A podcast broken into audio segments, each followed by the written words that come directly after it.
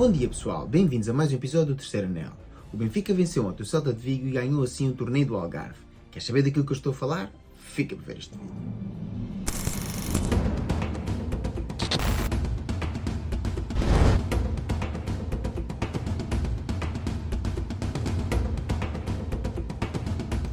Pois é, pessoal. Em primeiro lugar, quero-vos assim pedir desculpa por não ter lançado assim este vídeo ontem, pois infelizmente, após ter visionado a partida, tive que ir trabalhar e assim sendo não tive tempo de o gravar.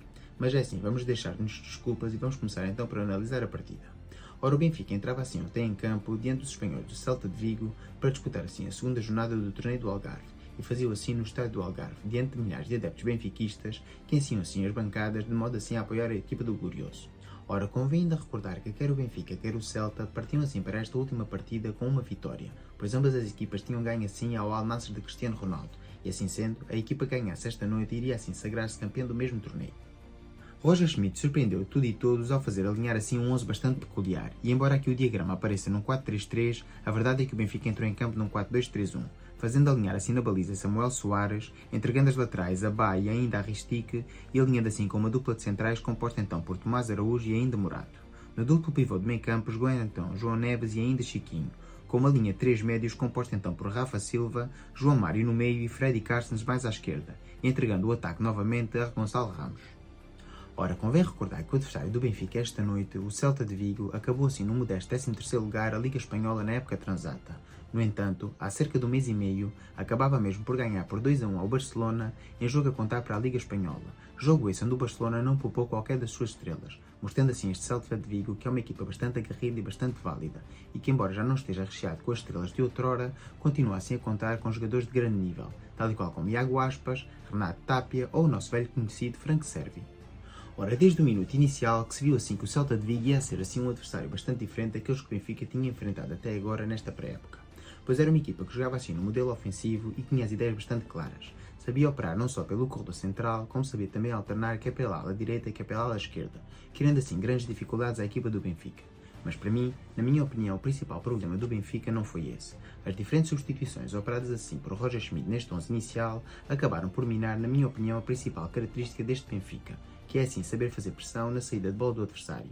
E assim sendo, o Benfica acabava por entregar o meio campo ao jogador do Salta de Vigo, tendo bastante dificuldade em criar assim situações de perigo e construir assim o seu modelo ofensivo. No entanto, Roger Smith soube assim reagir a tempo e fez alternar assim quer João Mário quer Arsens no apoio ao meio campo, dando assim mais estabilidade ao meio campo composto originalmente apenas por João Neves e Chiquinho. E embora o Benfica estivesse a dar conta da ocorrência, a verdade é que chegámos ao intervalo sem qualquer gol, e Roger Schmidt fez assim alterar a equipa completamente, como já é habitual, entrando assim Odisseias, Lucas Veríssimo, João Vitor, António Silva, Jurasek, Florentino, Coxu, Neres, Di Maria, Tenkstead e ainda Peter Musa. Ora, após todas estas alterações, foi assim evidente a alteração no modelo ofensivo da equipa do Benfica, principalmente a partir do momento em que Coxu tomou assim conta da batuta da bola e ainda com as diagonais infernais criadas por Di Maria na ala direita, confundindo assim completamente os defesas espanhóis. E assim sendo, a equipa do Benfica começou assim a construir jogadas de perigo e a ser assim uma equipa muito mais acutilante no ataque.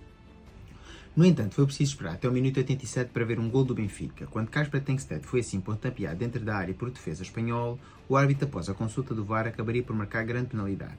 Di Maria, sem hesitar, agarrou a bola e converteu a mesma, com um remate certeiro ao centro da baliza. E logo no reatar da partida, o Benfica voltaria assim a marcar, quando Peter Musa, bastante inteligente e bastante ágil, fazendo assim pressão na saída de bola do adversário, consegue assim roubar a mesma e isolar-se frente ao guardião espanhol. Com um remate cruzado e certeiro, acabava assim por fazer o 2 a 0 final no jogo. Ora agora, chegou a parte do vídeo em que eu vou dar assim as minhas menções honrosas da equipa do Benfica. E vou começar então pelo jogador que mais destacou na defesa, que na minha opinião nesta partida foi Morato. O jogador brasileiro que tem sido assim o foco na comunicação social por aparentemente querer abandonar o Benfica rumo ao Fulham foi claramente o melhor defesa nesta partida, mas não só nesta partida. Na minha opinião, tem sido o melhor defesa central do Benfica ao longo de toda a pré-temporada. E mostra-se assim por primeira vez este ano em condição de disputar assim titularidade quer com António Silva quer com Otamendi. Também é preciso ressalvar que o defesa argentino encontra-se lesionado, mas na minha opinião, Felipe Morato neste momento é o melhor defesa central do Benfica e a direção do Benfica deve fazer assim um esforço económico não só para manter este jogador, mas também para o manter feliz, pois é um jogador bastante jovem com um futuro bastante promissor. Ora, o segundo jogador que eu quero assim destacar é Orkan Koksu. Após a entrada do jogador turco na segunda parte, o futebol ofensivo do Benfica mudou claramente, não só pela sua capacidade de se antecipar assim aos rebolas dos adversários, mas também pela sua capacidade de leitura de jogo. É um jogador muito importante do ponto de vista técnico, mas também do ponto de vista tático, pois sabe posicionar bastante bem em campo e é um dinamizador claramente do momento ofensivo do Benfica. E esta noite, uma vez mais, voltou a ser um jogador determinante no meio campo. A minha última menção honrosa vai assim para Peter Musa. Se é um facto que o avançado croata ao longo desta pré-temporada não tem estado muito acertado, também é um facto que ontem entrou bastante bem em campo e foi um dos principais responsáveis por dinamizar assim o ataque do Benfica. Com as suas movimentações foi capaz assim de confundir os defesas espanhóis e criar assim situações de perigo. Mas não só. O seu sentido de oportunidade foi evidente no lance do 2 a 0, onde o mesmo soube assim antecipar ao defesa espanhol e depois soube conseguir assim aguentar não só a carga pelo ombro, como também a pressão pela saída do guarda-redes adversário e assim sendo Peter Musa começa assim a ganhar espaço relativamente a Tengsted, que parece cada vez mais estar fora do Benfica. E por último, o MVP desta partida, que na minha opinião não poderia ser outro senão Angel Di Maria. O talentoso jogador argentino entrou uma vez mais bastante bem na partida. Isso foi um facto que o mesmo não alinhou no 11 inicial e isso deveu-se assim a uma razão estratégica de Roger Schmidt, para poupar assim também o jogador. No entanto, o mesmo quando entrou em campo mexeu claramente com os ritmos de jogo. Começam-se assim a acabar os meus adjetivos para a grande forma física que o mesmo apresenta pois é assim, a sua capacidade técnica é de longe conhecida e a sua leitura tática do jogo é de veras impressionante, pois o mesmo consegue assim fazer não só movimentos de ruptura, como assim desmarcações como é nenhum jogador do Benfica consegue assim fazer, pois o mesmo vê as jogadas antes das mesmas acontecerem. Consegue perceber perfeitamente quais são as desmarcações que os seus colegas de equipa vão fazer, embora o mesmo esteja apenas integrado na equipa do Benfica há pouco mais de uma semana. E tal e qual como já o disse anteriormente, volto a repetir, se Di Maria estiver assim em condições de jogar, é um jogador que deve jogar em si em todas as partidas importantes, pois não só é um encanto para os adeptos, como é também um jogador que movimenta e faz movimentar o futebol do Benfica. Ora, por último, como sempre, uma palavra para o nosso treinador Roger Schmidt. Como já o disse anteriormente, na minha opinião, o treinador alemão não esteve assim acertado a construir o 11 inicial, pois era assim uma partida de cariz importante e o Benfica pedia-se que entrasse em campo com os seus jogadores mais influentes. No entanto, na segunda parte o mesmo soube assim fazer boas alterações, e não estou a falar dos jogadores, pois todos sabemos assim que Roger Schmidt na pré-época opera assim duas equipas diferentes de parte para parte.